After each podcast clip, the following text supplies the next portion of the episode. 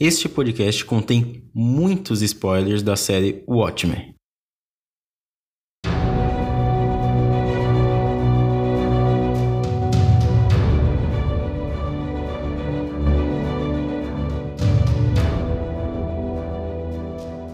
Em dezembro do ano passado, chegou aos cinemas o mais novo capítulo da saga Star Wars, né?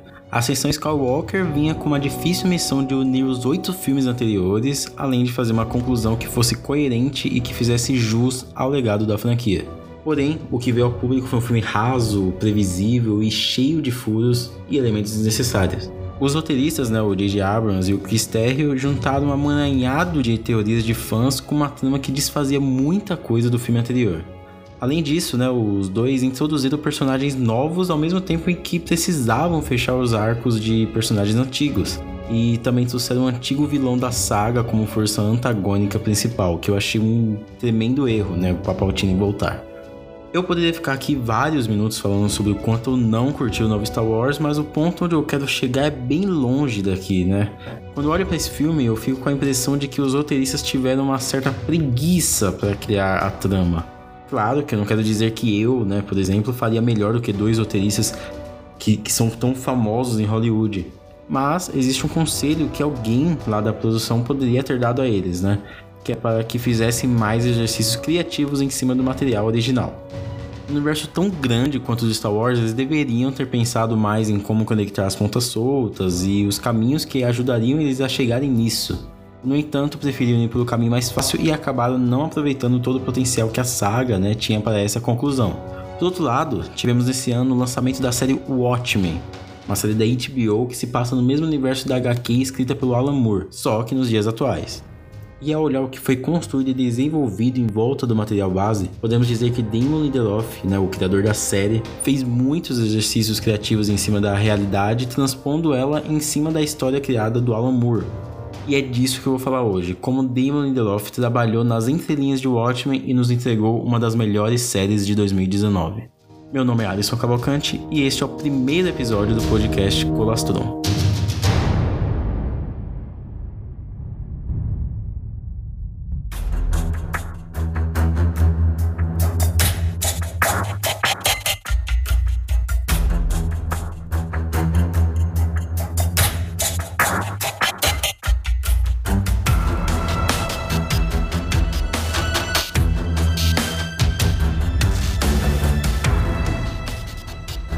No dia 31 de maio de 1921, começou um ataque no distrito de Greenwood, em Tulsa, uma cidade de Oklahoma. O local era conhecido como a Black Wall Street, pois na época era a comunidade negra mais bem desenvolvida dos Estados Unidos, financeiramente falando, né?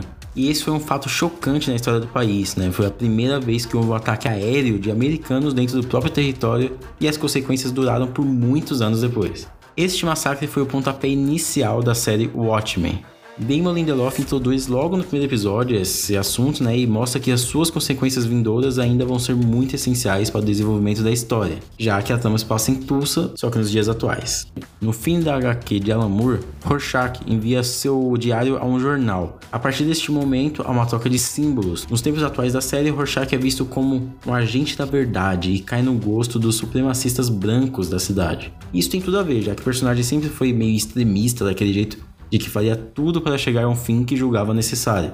Até para quem assistiu ali só o filme do Zack Snyder, viu que há algumas cenas em que ele tortura criminosos e faz tudo o que for necessário para ele alcançar aquele bem. A série então montou seu plot em cima de uma vigilantização dos policiais. Atualmente, ser vigilante é proibido. Porém, os policiais de Tulsa têm suas identidades protegidas e quando saem nas ruas devem usar máscaras. No entanto, Lindelof usa uma das artimanhas de Alan Moore nesse contexto a ridicularização dos vigilantes. Nas HQs de Watchmen, os heróis têm roupas e porte físico bem fora do comum, que é um pouco diferente daquele filme do Zack Snyder. O que traz essa certa zoeira, se é que eu posso dizer isso, né, em cima dos vigilantes. É como se ele quisesse satirizar. E na série, essa ridicularização né, cai em cima dos detetives da polícia, pois são eles que têm uniformes diferenciados e são mais bem requisitados lá dentro. Então temos um detetive lá que tem uma máscara que é apenas uma touca vermelha furada na região dos olhos e bocas, uns com máscaras de animais como panda, lobo e etc. Por outro lado, temos dois detetives mais importantes para a história, né, que é a Sister Knight, a protagonista, e o Looking Glass. que além de personagens profundos, tem novas roupagens que tem tudo a ver com os dramas do passado. Essa vigilantização né, dos policiais vem por causa de um evento gerado pelo pós-HQ do Watchmen. Na história, Nixon perde a presidência e quem toma o poder é o ator Robert Redford. Isso mesmo, aquele cara sabe que fundou o Festival de Sundance e que chegou a atuar até em filme de herói da Marvel.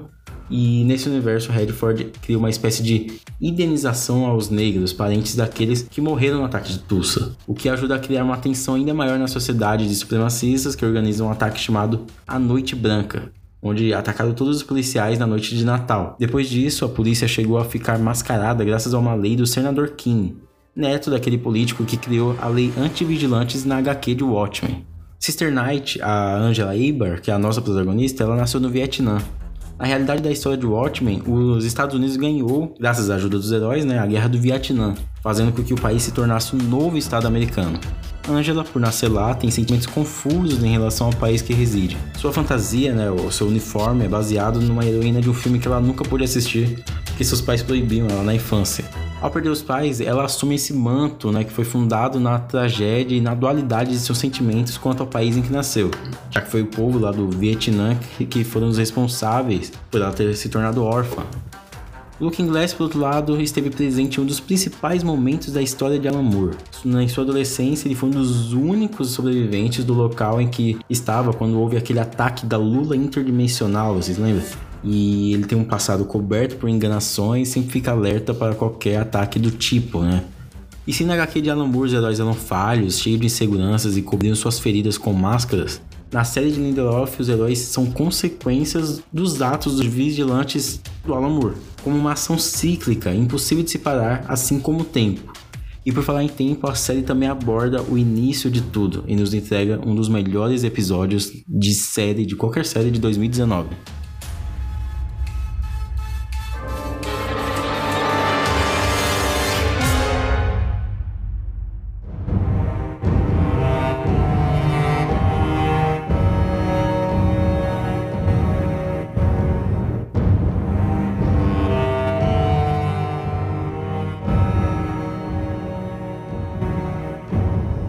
A equipe de vigilantes mais conhecida é a que guia a trama principal da HQ, né? Que na verdade é a segunda leva de vigilantes. Antes deles, houve os primeiros vigilantes americanos, os Minutemen, cuja maioria ali se inspirou no primeiro herói de todos, que é o Justiça Encapuzada, e nele reside o maior trunfo da série de Damon Lindelof. O Justiça Encapuzado nunca teve uma origem bem estabelecida, ele nunca teve sua identidade revelada e nunca se soube muito sobre ele. Lindelof então explorou isso e expandiu todo o universo de Watchmen. Na série é revelado que o Will, o avô de Angela Aber, nossa protagonista, né, foi o Justiça Encapuzada. Ele é uma criança sobrevivente daquele ataque de Tulsa e a origem de seu traje vem dele após ser quase morto pelos seus colegas policiais. E ele nunca revelou a sua identidade por ele ser negro, o que fazia ele pintar os olhos de branco e atuar como justiceiro. E ele tinha que esconder isso até dos seus amigos vigilantes, já que mesmo que todos ali tenham se inspirado nele, isso não faria que seguisse suas ordens e seus princípios, mostrando que até aqueles que representam a justiça também eram racistas naquele período. Lindelof conta a história de Will num episódio lindo e esteticamente perfeito. Ele usa o preto e branco para nos situar na época, mas também para mostrar o contraste presente desde o início da série. Com isso, ele mostra que o universo de Watchmen não se trata de heróis e vilões. Todos estão ali na mesma escala cinza da coisa. Todos são imperfeitos, todos são cheios de feridas, e a ordem nunca chegará, pois nada nunca acaba, inclusive os períodos de tensão. E em meio à turbulenta jornada dos protagonistas, percebemos que todos se apoiam em algo para conseguirem ver ali uma luz no fim do túnel, mesmo que essa seja uma falsa ilusão. Afinal, até no último episódio, né, Will ele chega na Angela e fala: Não se pode fechar feridas com máscaras, elas precisam de ar. E o Watchmen foi o ar que precisávamos nesse ano de 2019 abordou temas raciais, a fragilidade da justiça e de seus personagens, além de explorar muito mais como a percepção de vida e tempo do Dr. Manhattan, ou como a sociedade evoluiria após ter contato com esse ser quase onipotente. Também vimos um pouco mais sobre a psique de Ozymandias e a aceitação do passado de Laurie Blake, a segunda espectral, e tudo isso culminou no final arrebatador e imprevisível. A série mostra que Damon Lindelof é um dos melhores roteiristas da atualidade, Ele não apenas adaptou o Watchmen para as telas, mas também criou um novo mundo palpável em volta de toda a obra do Alan Moore, e sempre respeitando o material original ao dar espaço para histórias que poderiam muito bem ser canônicas. Lindelof trabalhou nas entrelinhas de uma das maiores obras da literatura mundial e entregou uma das melhores séries de 2019. E que incrível exercício criativo!